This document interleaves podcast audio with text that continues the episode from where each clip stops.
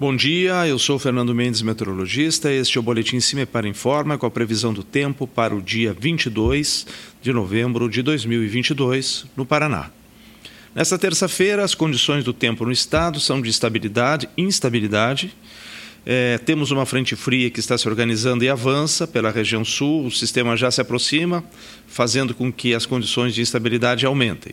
Com isso, teremos chuvas na maioria das regiões do estado, o sol podendo aparecer mais no norte, em parte do leste, entre nuvens, mas sempre com a tendência de alguma chuva a qualquer horário do dia. Temperatura mínima está prevista para a região de General Carneiro, com 15 graus e a máxima na região de Maringá com 28 graus Celsius. No site do CIMEPAR tu encontra a previsão do tempo detalhada para cada município e região nos próximos 15 dias. www.cimepar.br, CIMEPAR Tecnologia e Informações Ambientais.